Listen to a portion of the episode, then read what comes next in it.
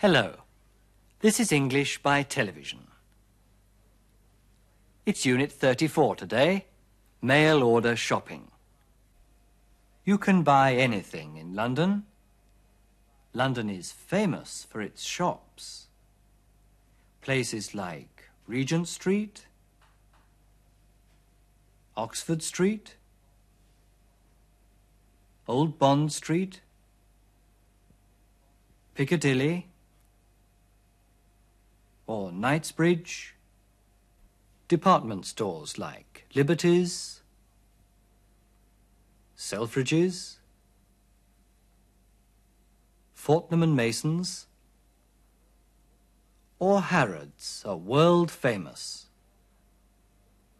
People who live in London have every kind of shop on their front doorstep, only a short distance away.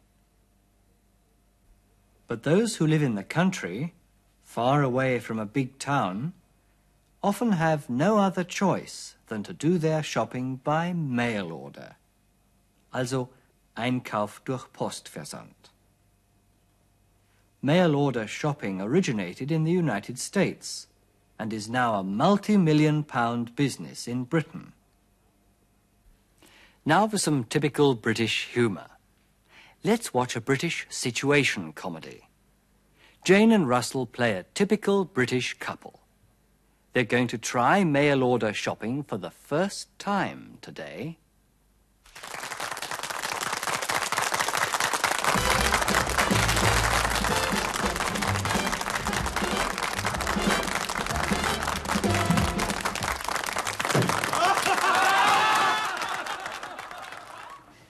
Why can't I wear these clothes to Susan's wedding? You must be joking. Why? This is the suit I wore to Jack's wedding. That was ten years ago, and those clothes don't fit you anymore. I haven't got any clothes that I could wear. Why don't we order something new? Order? Where from? From this mail order firm. Mail order firm? Why don't we just go to Benson's? Think of all the postage we'll save. But the clothes in here are much cheaper than in a shop. They buy everything in large quantities and don't have to pay any shop assistants. Come and have a look at these prices. All right. What have they got? Everything. You can get anything you want by mail order, from cameras to clothes to camping equipment. we can order all the clothes we need. Right. I haven't got a single jacket that fits me, and I haven't got a dark suit that I can wear to the office. I think I'm the only one in our office who hasn't got a decent suit. And don't forget, you need a suit that you can wear to the wedding. Look, there are some suits here that come with two pairs of trousers. How about this one? Hmm, not bad. Quite good, in fact. Quite cheap, too. That's what I keep telling you. and they're good quality, too. At least according to their advertisements. Yes, it says here the best suits money can buy. What are we waiting for? Just a minute, I need something to write with. Ah, here's my pen. I'll fill in the order form.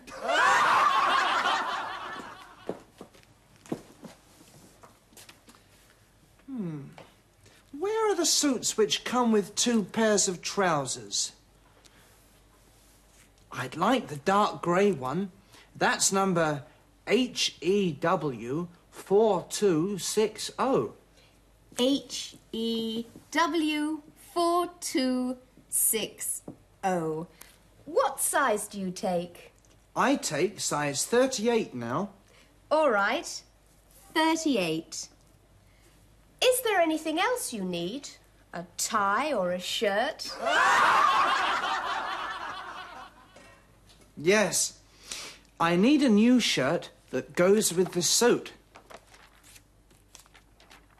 Here are the shirts, size 15 and a half. And here's a tie that would go very well with that suit. Let's order that too. Right. That's number G A Z 3044. G A Z 3044. What about you?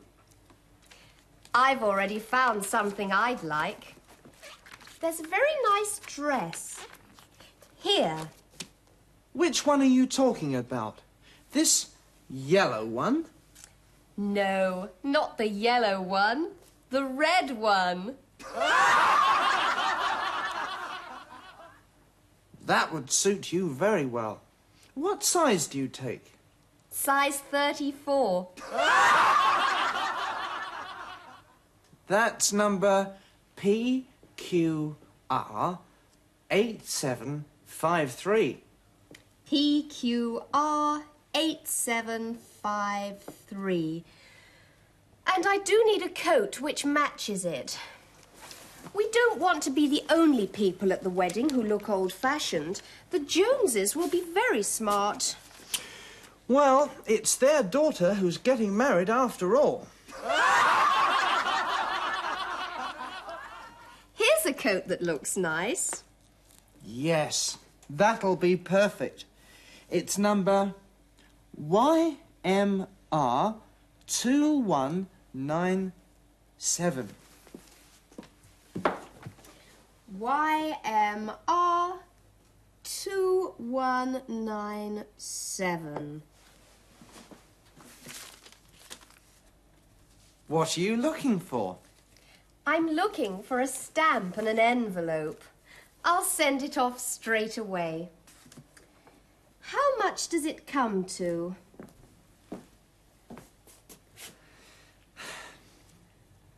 £248.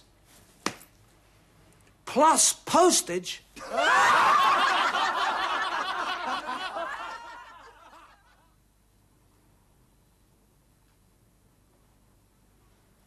Would you like another cup of tea?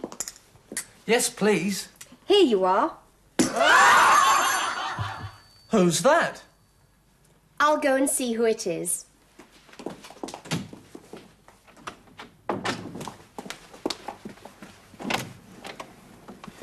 Good morning. I've got a parcel for you.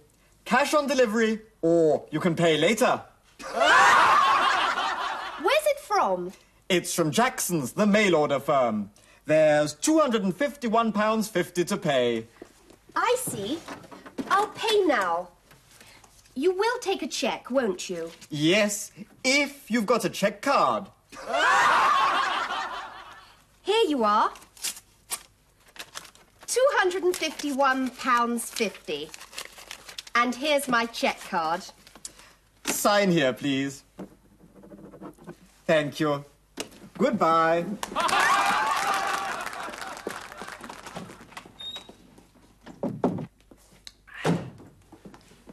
Who are you talking to?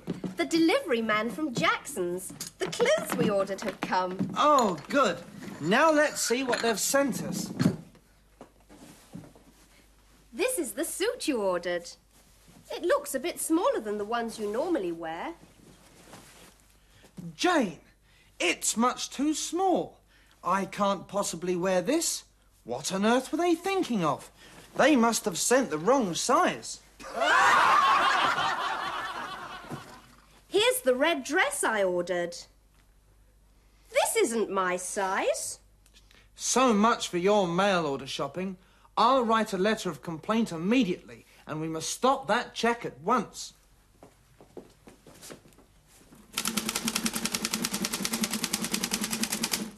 Dear sirs, I wish to make a complaint about the order we placed on August the 16th.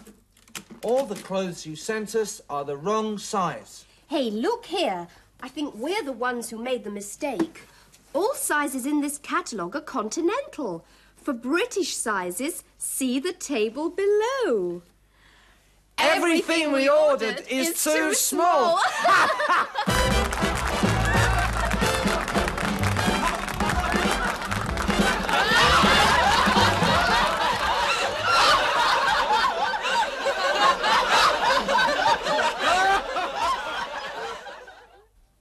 So be careful with sizes when you're shopping in Britain. But what we're going to talk about today is relative pronouns or relatives. Heute geht es also um Relativpronomen, um bezügliche Fürwörter. Sie leiten einen Nebensatz ein. Dabei unterscheiden wir zwischen Relativpronomen, die für Personen stehen, und solchen, die für Sachen stehen. Das Relativpronomen für Personen ist who. Here are two examples from our story. I think I'm the only one in our office who hasn't got a decent suit. We don't want to be the only people at the wedding who look old-fashioned. Die Form des Relativpronomens ist immer dieselbe, im Singular und im Plural. Für Personen heißt es also who. Für Sachen heißt es which. Listen to Jane and Russell again. Where are the suits which come with two pairs of trousers? And I do need a coat which matches the dress. Das Relativpronomen that kann für Sachen und gelegentlich auch für Personen stehen. Wir können also sagen, the girl who lives next door oder the girl that lives next door. The suit that doesn't fit or the suit which doesn't fit. Das Relativpronomen that ist also in beiden Sätzen möglich. Es wird immer that ausgesprochen. The girl that lives next door. The suit that doesn't fit. In diesen Beispielsätzen ist das Relativpronomen who, that bzw. which Subjekt des Satzes. Das Mädchen, das nebenan wohnt. Der Anzug, der nicht passt. Schauen wir uns an, was passiert, wenn das Relativpronomen Objekt des Satzes ist. The clothes that we need for the wedding. Hier ist das Subjekt we, need ist das Verb und that ist das Objekt. Wenn das Relativpronomen Objekt ist, wird es im gesprochenen Englisch meist weggelassen. The clothes we need for the wedding. Hören Sie dazu noch einmal Jane und Russell. Think of all the postage we'll save. We can order all the clothes we need. This is the suit I wore to Jack's wedding. The postage we'll save. The clothes we need. The suit I wore. Wir wollen die Relativpronomen jetzt üben. Setzen Sie, falls überhaupt notwendig, in den folgenden Sätzen who, that oder which ein.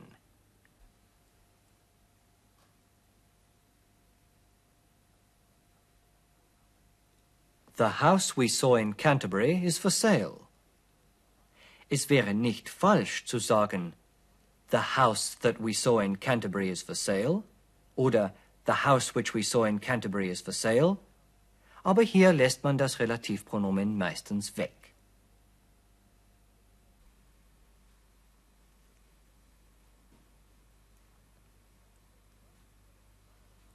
Jane likes the girl who works at her office.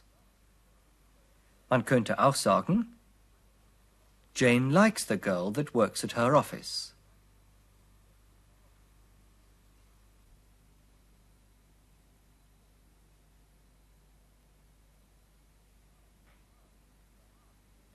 The car he is driving is not his. You could, of course, say, The car which he is driving is not his. Or, The car that he is driving is not his. Schauen wir uns noch an, wo die Präpositionen im Relativsatz stehen, also Präpositionen, die sich auf das Relativpronomen beziehen. Wenn ich zum Beispiel sagen will, der Mann, mit dem ich redete, dann heißt das im Englischen The man I was talking to. Oder die Kleider, über die wir gesprochen haben. The clothes we were talking about. Sie sehen, im Englischen kommen die Präpositionen an das Ende des Relativsatzes. Now we'll repeat the story you've been waiting for. When you see the sign, repeat the sentence.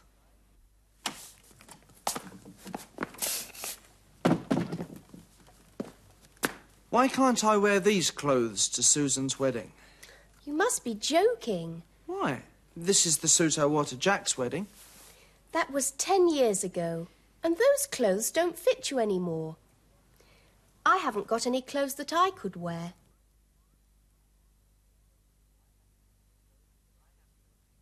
I haven't got any clothes that I could wear.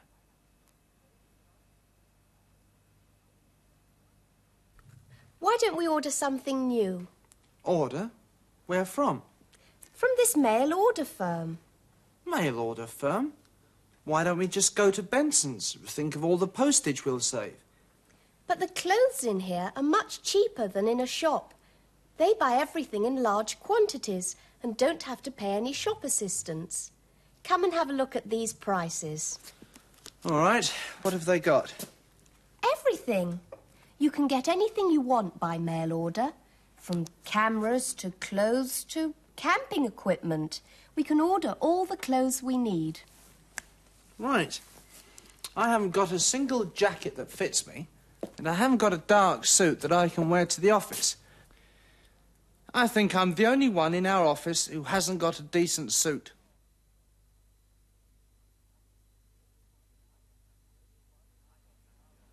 I think I'm the only one in our office who hasn't got a decent suit.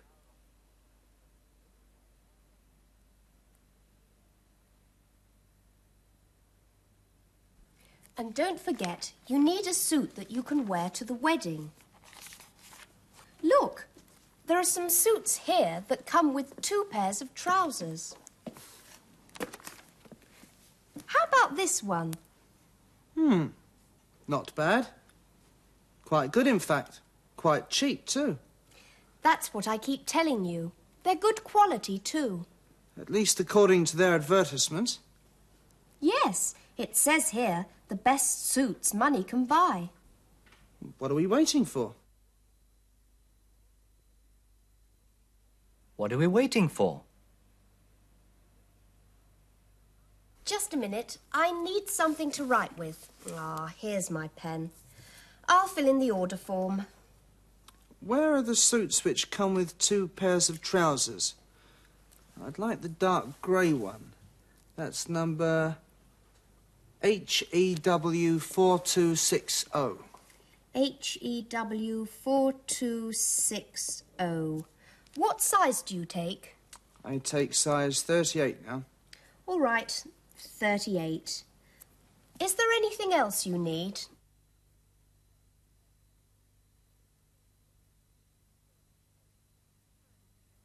Is there anything else you need? A tie or a shirt? Yes, I need a new shirt that goes with the suit. Ah, here are the shirts. Size 15 and a half. And here's a tie that would go very well with that suit. Let's order that too. Right, that's number GAZ 3044. G A Z 3044. Mm, what about you? I've already found something I'd like. There's a very nice dress. Here. Which one are you talking about? Which one are you talking about?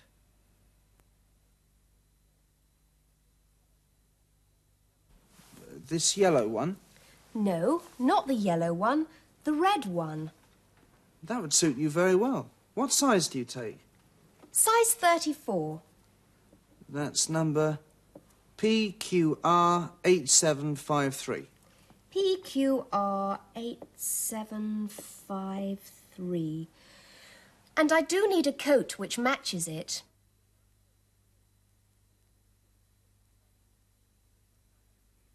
And I do need a coat which matches it.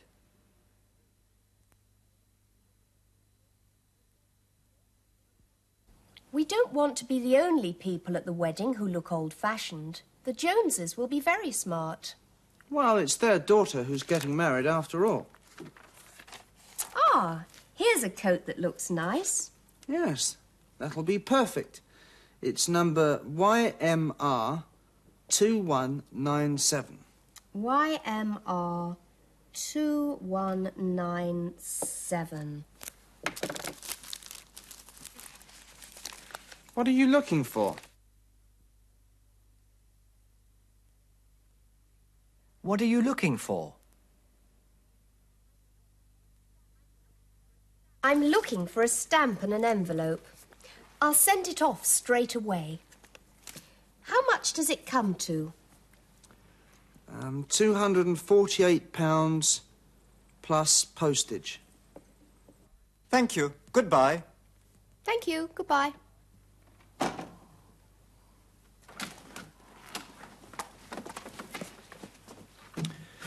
Who are you talking to?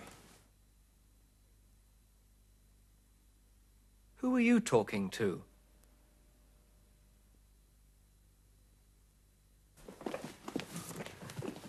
The delivery man from Jackson's. The clothes we ordered have come. Oh, good. Now let's see what they've sent us.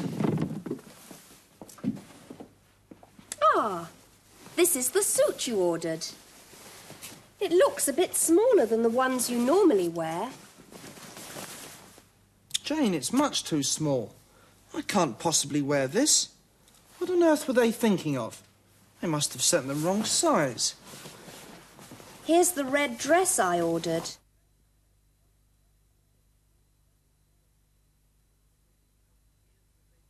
Here's the red dress I ordered.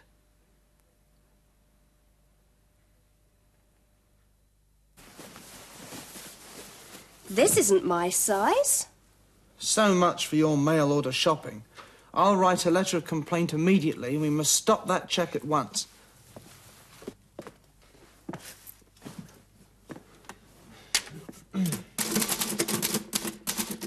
Dear sirs,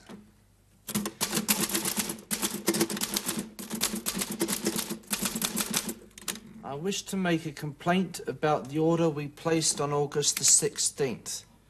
All the clothes you sent us are the wrong size.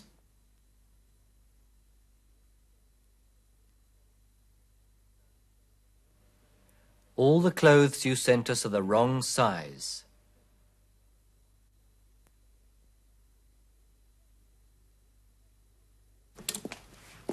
Hey, look here. I think we're the ones who made the mistake. All sizes in this catalogue are continental. For British sizes, see the table below. Everything we ordered is too small. Let's write a letter of complaint for ourselves. Imagine that Jane bought a skirt at a London department store for £25. A week later, she got very wet in a shower of rain, and the skirt changed into a miniskirt. So she writes a letter to the shop claiming either a refund or a new skirt. Wie könnte Jane ihren Brief beginnen? Nun, zunächst gibt sie den Grund ihres Schreibens an. Der Anfang könnte also so aussehen. Dear Sirs, I am writing to make a complaint about a skirt I bought for £25 at your store a week ago. Jane teilt dem Geschäft nun mit, was passiert ist und was sie zu der Beschwerde veranlasst. Two days later, I got very wet in heavy rain, and by the time I got home, the skirt was well above my knees and looked like a miniskirt.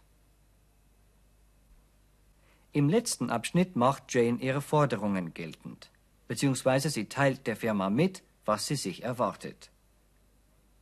As the manufacturer's label describes it as fully shrink-proof, I would be grateful if you would either exchange the skirt for a similar one or refund my £25.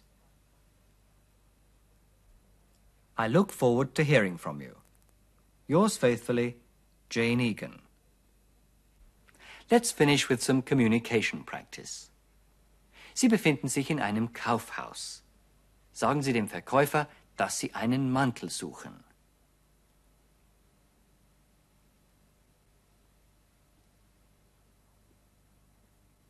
I'm looking for a coat.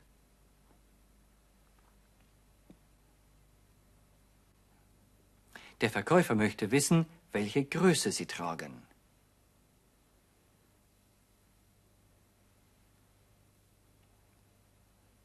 What size do you take?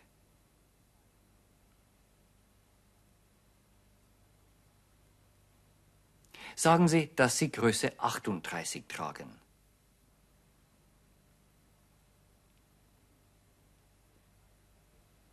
I take size 38.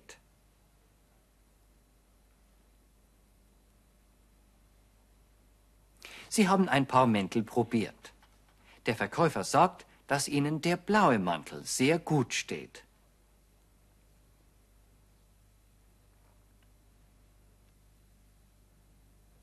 The blue coat suits you very well.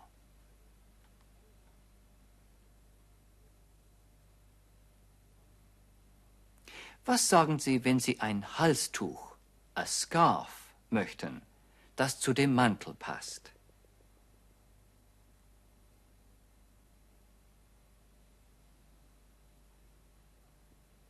I'd like a scarf that goes with the coat. Or you could, of course, say, I'd like a scarf which matches the coat.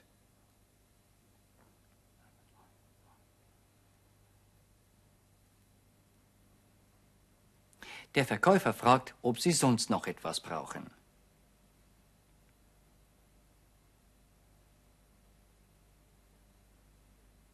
Is there anything else you need?